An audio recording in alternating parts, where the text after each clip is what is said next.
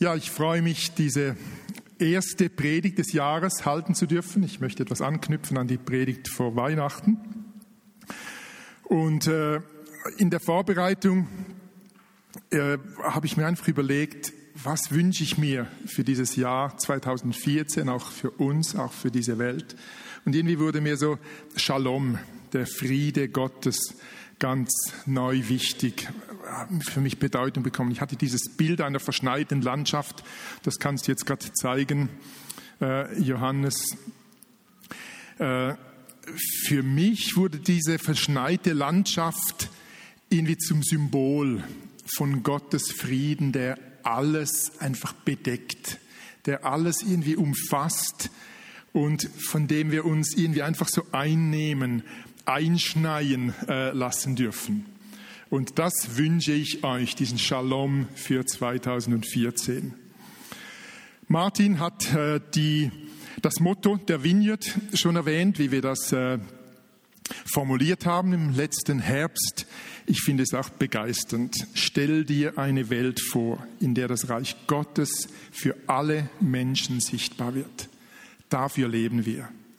Dieses Reich Gottes, wie ich mir das so vorstelle, hat eben auch irgendwie mit dieser verschneiten Landschaft zu tun, wo einfach das Reich Gottes alles zudeckt, alles einnimmt, alles mit einbezogen ist. Dafür leben wir, dass alles von diesem Reich Gottes eingehüllt werden darf, dass dieses Reich Gottes die Luft ist, die wir atmen. Und ich habe in der Predigt vor Weihnachten etwas davon äh, erzählt oder gesprochen, wie es uns manchmal schwerfällt, einfach gewisse Bereiche unseres Lebens wirklich auch unter diese Herrschaft Gottes zu bringen. Und äh, das möchte ich äh, heute nochmals aufnehmen, dass wir wirklich alles, Schmerz, Unleid, aber auch Freude einbringen oder unter diese Herrschaft Gottes bringen. Und ich denke, es hat auch etwas mit Persönlichkeit zu tun, dass manche von uns mehr aufs eine oder das andere fixiert sind. Äh, ich denke, ganz vielen von uns fällt es schwer, Nöte, Schwierigkeiten und Schmerz wirklich in Verbindung mit Gott zu bringen. Vor allem, wenn es auch um eigenes Versagen geht, um Scham, äh, die damit verbunden ist, Beziehungskonflikte und so weiter. Ich komme darauf zurück. Das ist die eine Seite die uns schwerfällt, äh, wirklich unter Gottes Herrschaft zu bringen. Aber auf der anderen Seite auch die Freude. Äh, ganz viele Christen sind auch sehr fokussiert. Für sie ist das Leben immer so schwierig und alles so dunkel und die Finsternis nimmt zu und die Not der Welt nimmt zu. Und das mag ja alles irgendwie stimmen, aber es gibt ja auf der anderen Seite eben auch dieses Shalom, diese Lebensfreude, äh, die, die auch zu Gott gehört. Und es ist eben nicht alles einfach nur schwierig. Aber es gibt wirklich ja diese Christen, von denen gibt es so einen Liedervers, haben deutsche Komiker vor vielen Jahren schon das Lied geschrieben. Wir Christen sind ja fröhlich, wir zeigen es nur nicht so.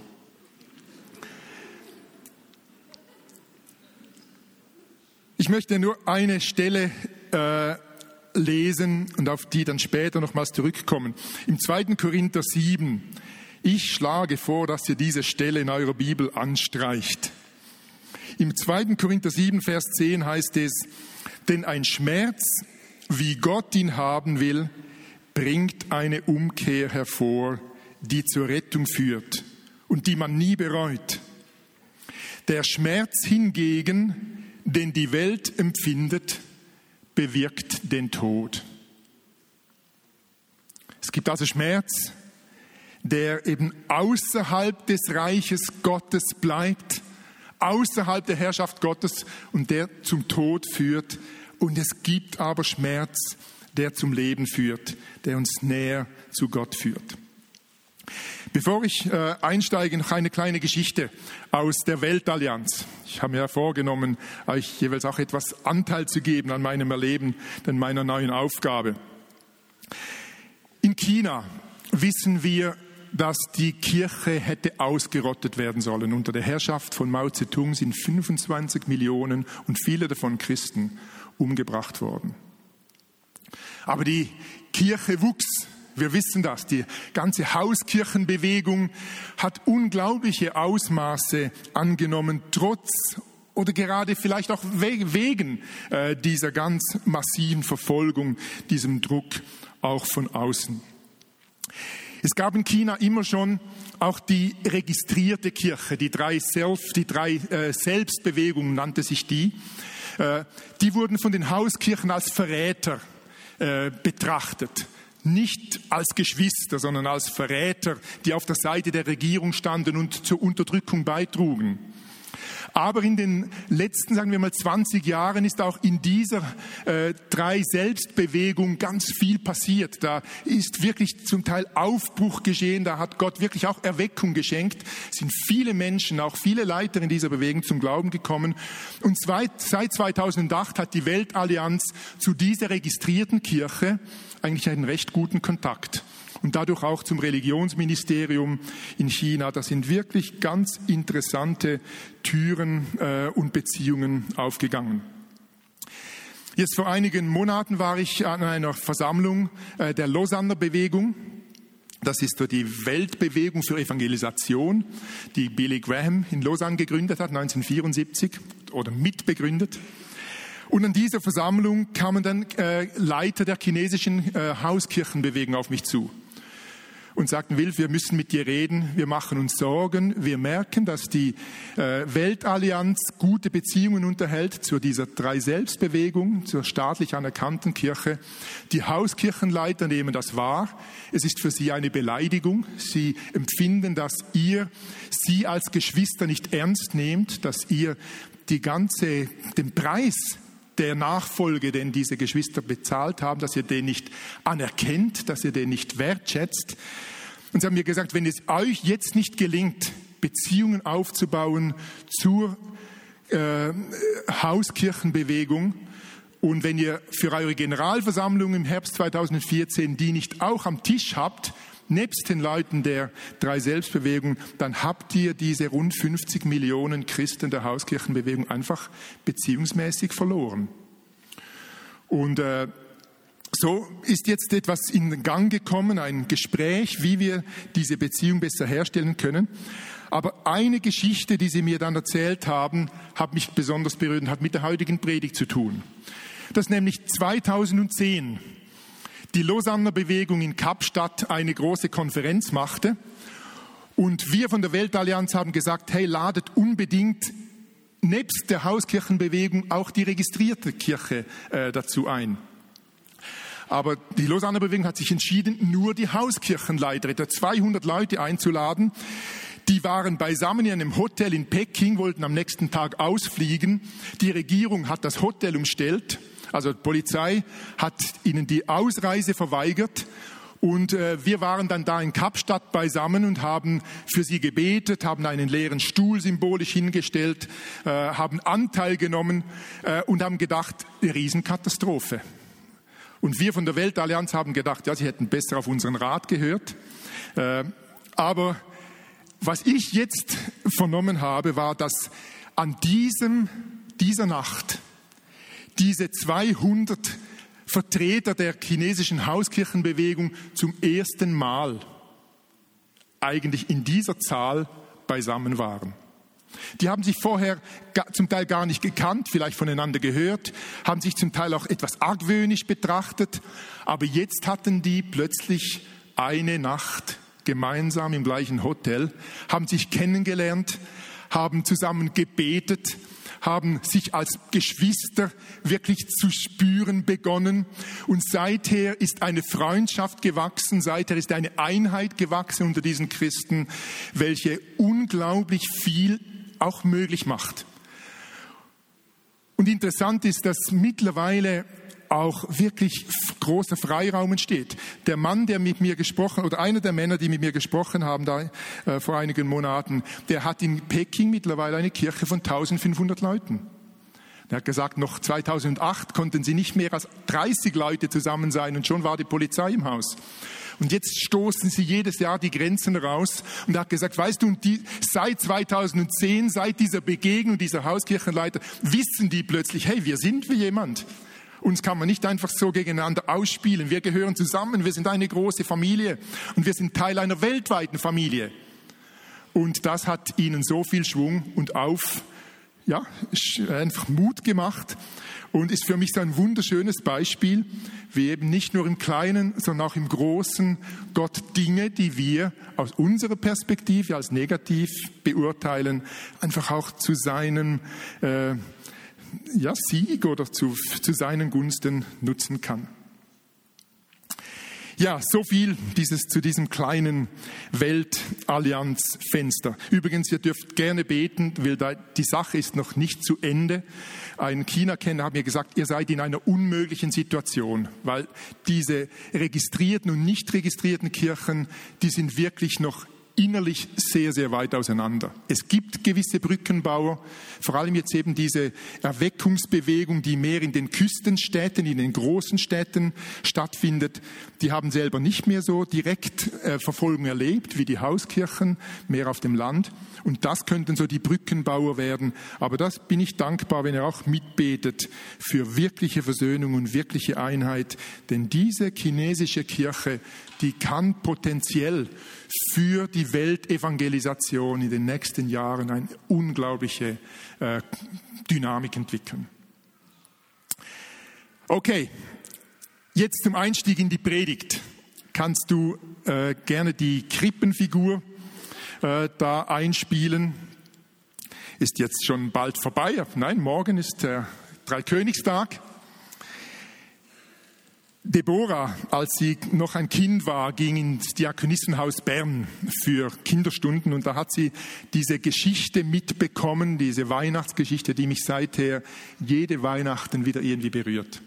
Es geht um diesen kleinen Jonathan, der im, äh, bei seinem Großvater so die Krippe studierte, und als er so die Krippe betrachtet und das Jesuskind, wurde er irgendwie plötzlich so innerlich auch mit hineingenommen in diese Weihnachtsgeschichte.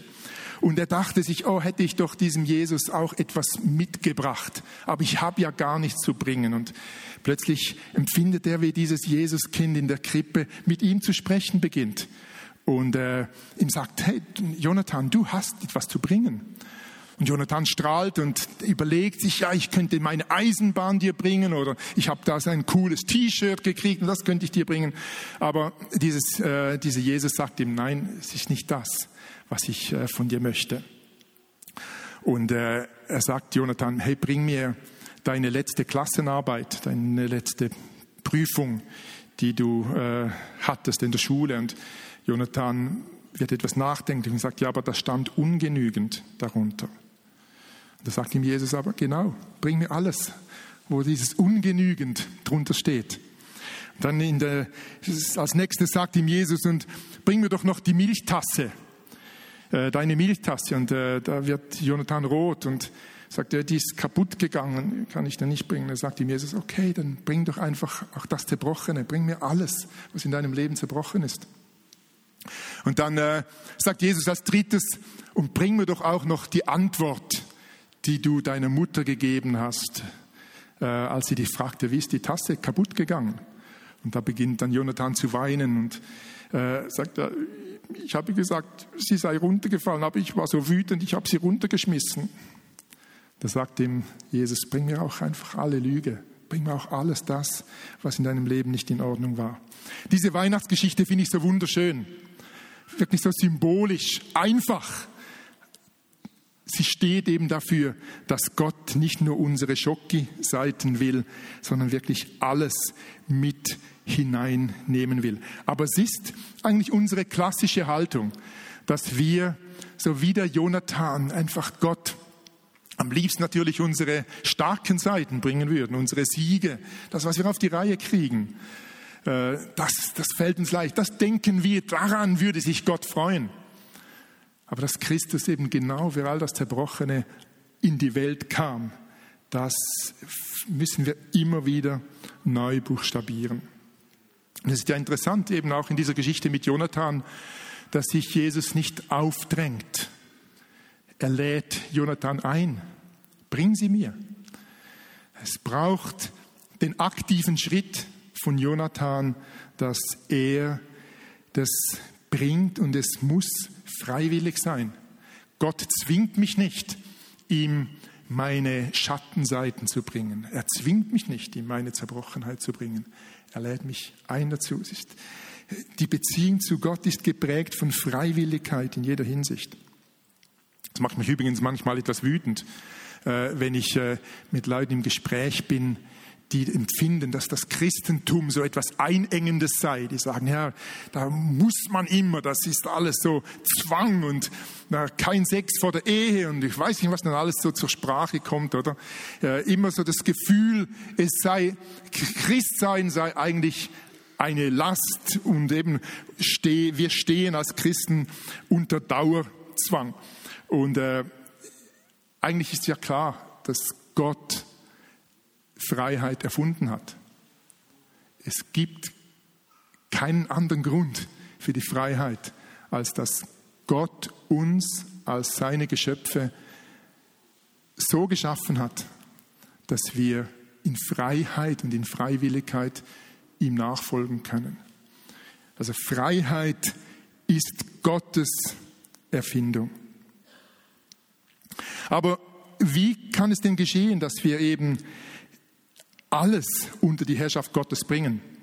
Darf ich dich um die nächste Folie bitten, dieses Ich-Du-Gott-Dreieck, das haben Christa und ich auch schon ausgeführt. Da musst du einfach ein paar Mal klicken, dann kommt das Schritt um Schritt.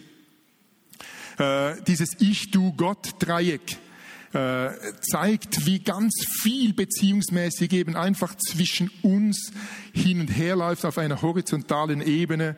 Äh, das sind zuerst eben die Herzen, da kannst du einfach weiterklicken. Da da kommt dann neben, nach den Herzen auch äh, plötzlich das Gewitter.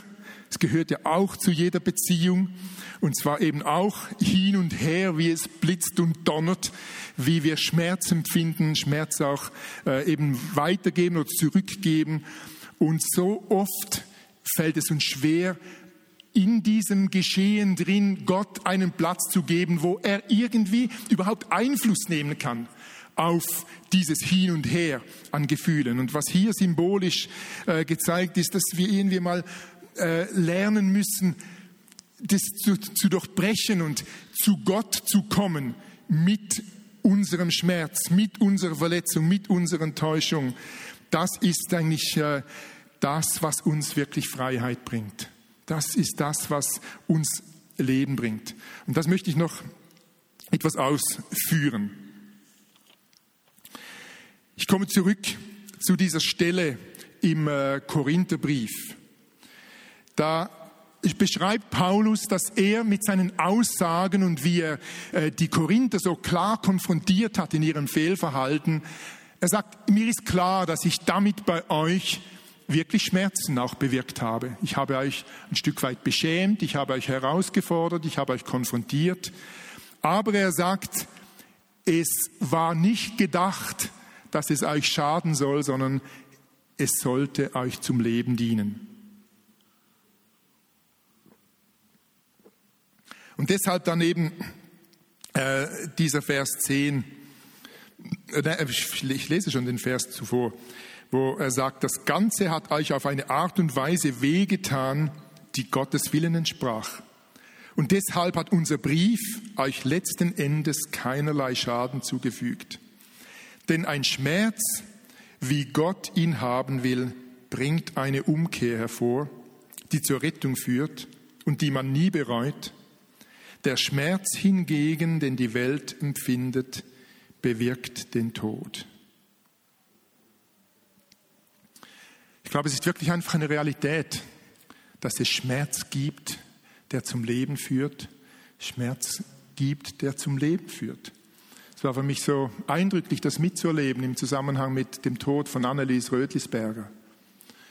Äh, ich hatte wirklich den Eindruck, dass da Schmerz, der real ist, den wir empfinden, Verlust, der real ist, der nicht rückgängig zu machen ist, aber dieser Schmerz in Verbindung gebracht mit der Beziehung zu Jesus, dieser Schmerz kann wiederum Leben wirken kann Neues schaffen, daraus kann Neues entstehen. Ich glaube, das äh, war so die wunderschöne Erfahrung, die auch Peter in dieser ganzen Geschichte drin gemacht hat. Und das ist die Frage an uns, oder? Wo sind unsere Schmerzen? Wo ist der Schmerz, der mich drückt? Beziehungsschmerz, Versagen, wie bei einem Petrus. Wenn ich mir das manchmal so plastisch vorstelle, wie Petrus äh, versagt hat, so im Angesicht dieser, äh, dieses Angriffs, als er da im Hof beim äh, Hohepriester stand, wenn ich mir vorstelle, wie der da rausgerannt sein muss, was das an Schmerz bedeutet, es muss unglaublich wehgetan haben. Oder ich habe für mich noch in Erinnerung, als äh, junger Bursche starb mein Freund, er ist beim Baden ertrunken. Ich kann mich heute noch an den Schmerz erinnern, wie mir das fast das Herz zerrissen hat. Einfach zu wissen, jetzt, ich werde ihn nie mehr sehen. Wir alle haben Schmerzen, Ungerechtigkeit, die wir empfinden, Ungerechtigkeit in dieser Welt. Wenn wir Situationen im Kriegssituationen wie jetzt wieder im Sudan oder in Syrien und so weiter äh, sehen, aber auch Ungerechtigkeit, die uns angetan wurde, gerade in Beziehungskonflikten, in Ehekonflikten und so weiter. Oder der Schmerz von unerfüllten Träumen. Ich äh, habe gerade heute im Mittagsgottesdienst mit jemandem gesprochen, äh, einfach so, wo der unerfüllte Kinderwunsch einfach unglaublich weh tut. Aber auch unerfüllter Paterwunsch. Ihr alle kennt diesen Schmerz. Und die Frage ist, gelingt es dir, diesen Schmerz immer wieder auch in Verbindung zu bringen mit Jesus. Was hindert uns denn, das zu tun? Was hindert uns, den Schmerz in die Beziehung zu Jesus, in die Beziehung zu Gott einzubringen? Wenn ich mich in einem Beziehungskonflikt, in einem Ehekonflikt oder vielleicht sogar in einem Ehebruch so tief verletzt, zurückgewiesen, abgelehnt fühle, was hindert mich? Und etwas ist mir bewusst geworden im Zusammenhang mit der Geschichte von Hiob. Wenn wir an Schmerz denken, dann kommt uns wohl sehr schnell, zumindest wenn wir die Bibel kennen, dann kommt uns Hiob wahrscheinlich schnell mal in den Sinn. Was der empfunden haben muss als gesegneter Mann, zuerst seine Kinder zu verlieren, dann allen Besitz zu verlieren. Am Schluss hat er wirklich gar nichts mehr. Und äh, wenn ihr das wieder mal nachlest, dann sehen wir, äh, ich glaube, es sind ein, ungefähr 30 Kapitel. Äh, ja, die ganze Geschichte ist über 40, ja. Aber so in etwa 30 Kapiteln ringt Hiob um eine Antwort. Hiob braucht eine Erklärung für den Schmerz, den er empfindet. Und ich meine, das hätte Parallelen auch in meinem Leben. Wenn ich Schmerz empfinde, dann will ich immer irgendwie eine Begründung. Ich denke, für Hiob wäre es viel leichter gewesen, wenn er verstanden hätte, was der Schmerz denn war, weshalb und wieso. Das hätte wahrscheinlich den Schmerz für ihn leichter gemacht. Ich denke, es geht uns allen so. Äh, wenn wir Schmerzen empfinden irgendwo, dann suchen wir immer irgendwie Erklärungen. Wir interpretieren. Wir interpretieren das Verhalten des anderen oder weshalb und wieso und warum und warum nicht. Wir brauchen immer irgendwie eine Erklärung oder wir suchen eine Erklärung. Und es ist interessant bei Hiob, wenn dann Gott in Erscheinung tritt Wisst ihr, worüber er spricht mit Hiob? Er spricht mit ihm über die Natur, über die Meere, über die Schöpfung, über diese, diesen Leviathan und so diese Kreaturen. Und eigentlich, er geht in keiner Art und Weise auf das Bedürfnis von Hiob ein, eine Antwort zu bekommen, weshalb er zu leiden hat. Gott bringt ihn zu einem Punkt, wo Hiob einfach sagt, stimmt Gott, es ist mir einfach zu groß.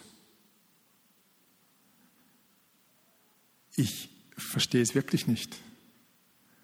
Und ich muss es auch nicht verstehen. Ich will jetzt schweigen, sagt Hiob. Aber sagt dann einige Verse später auch, ich hatte von dir bisher nur vom Hörensagen vernommen, aber jetzt hat mein Auge dich gesehen. Jetzt habe ich dich so von Angesicht zu Angesicht habe ich plötzlich Beziehung zu dir. Jetzt stehe ich in Beziehung zu dir. Ich finde es ganz faszinierend, dass Gott nicht daran interessiert war, den Schmerz zu erklären, sondern dass er einfach Hiob helfen wollte, zu sehen, Gott ist Gott. Und lass Gott Gott sein. Du musst keine Erklärung haben für alles, was dir passiert, für alles, was dir geschieht, für das, was in der Welt passiert. Lass Gott Gott sein. Und wenn wir das dann so lesen im Hiob Kapitel 42, eben diese Kapitulation quasi, wo dann Hiob sagt, nun hat mein Auge dich gesehen, habe ich dich persönlich erkannt. Äh, das ist für mich irgendwie Shalom. Da ist irgendwie Frieden eingekehrt. Da ist Ruhe eingekehrt. Ihr wisst, der Verlust war damit noch nicht ausgeglichen. Der Verlust war immer noch da, aber es hat bei Hiob etwas Neues bewirkt, dass er Gott in einem anderen Licht sehen konnte. Ich habe seit Jahren ein Gedicht, das mich immer wieder bewegt. Ich glaube, ich habe es auch äh, auf einer Folie, kannst du vielleicht einblenden. Der äh, katholische Philosoph Romano Guardini hat dieses Gedicht so wunderschön formuliert. Er sagt, hilf mir Herr, die Verworrenheit der Dinge durch die Klarheit des Glaubens zu lichten und was schwer auf mir lastet, durch die Kraft des Vertrauens zu verwandeln. Dass ich von dir geliebt bin, ist Antwort auf jede Frage. Gib, dass mich diese Antwort sicher macht, wenn das Weitergehen schwerfällt. Dieser Satz, dass ich von dir geliebt bin, oder vielleicht in den Worten von Hiob, dass ich dich von Aug zu Aug gesehen habe, das ist Antwort. Du kannst es gerne noch etwas stehen lassen. Ich finde das so unglaublich schön formuliert. Dass ich von dir geliebt bin, ist Antwort auf jede Frage. Ich möchte zum Schluss eine kleine Ministry Time machen. Mitte Dezember nahm sich in den USA ein sehr bekannter Pastor das Leben. Er war einer der erfolgreichsten Pastoren, hatte eine große Mega-Church, eine Megakirche, eine große Kirche mit 15.000 Mitgliedern aufgebaut, von Null auf. Hatte dann eine Ehebruchssituation, wurde dann aus der Gemeinde, einfach aus dem Dienst entlassen. Und einfach unter dem Eindruck dieser ganzen Situation hat er sich das Leben genommen. Hat mich unglaublich beschäftigt, dass jemand dann in dieser Situation nicht den Weg zurückfand. Ich meine, ich habe keinen Zweifel, dass dieser Mann gerettet ist. Der stand in einer Liebesbeziehung zu Jesus, trotz seinem Zerbruch und seinem Versagen. Aber dass es für ihn aus dem Schmerz heraus keinen Weg gab, Gott zu begegnen, wieder Gott von Angesicht zu Angesicht zu sehen, das machte mich betroffen. Ich habe dann äh, die Sache etwas verfolgt, auch die Beerdigung, weil wir auch von der Weltallianz her da äh, eingeladen waren. Und äh, sie haben zum Abschluss des Trauergottesdienstes das Lied gespielt, Come to Jesus. Und mit diesem Lied möchte ich jetzt die Predigt schließen. Es ist ein Lied, das einfach so die verschiedenen Stadien des Lebens äh, aufzeigt. Und in allen Phasen von Freud und Leiden, Schmerz, von Gehen, von Fallen, in allen Phasen drin die Ermutigung, komm zu Jesus, tanz für Jesus, freu dich an Jesus. Oder wenn du fällst, fall auf Jesus. Ich möchte dich einladen, einfach zuzuhören, zu überlegen, wo stehe ich? Welcher Vers passt zu mir? Und den Vers nimmst du und diesen Vers machst du zu deinem Gebet. Und damit wollen wir dann schließen. Wir machen nach dem Lied einfach noch eine kurze äh, Pause und äh, dann schließen wir. Können wir versuchen, ob wir das äh, zu laufen bringen? Du kannst einfach nur die Folie anklicken, die schwarze. Und ja.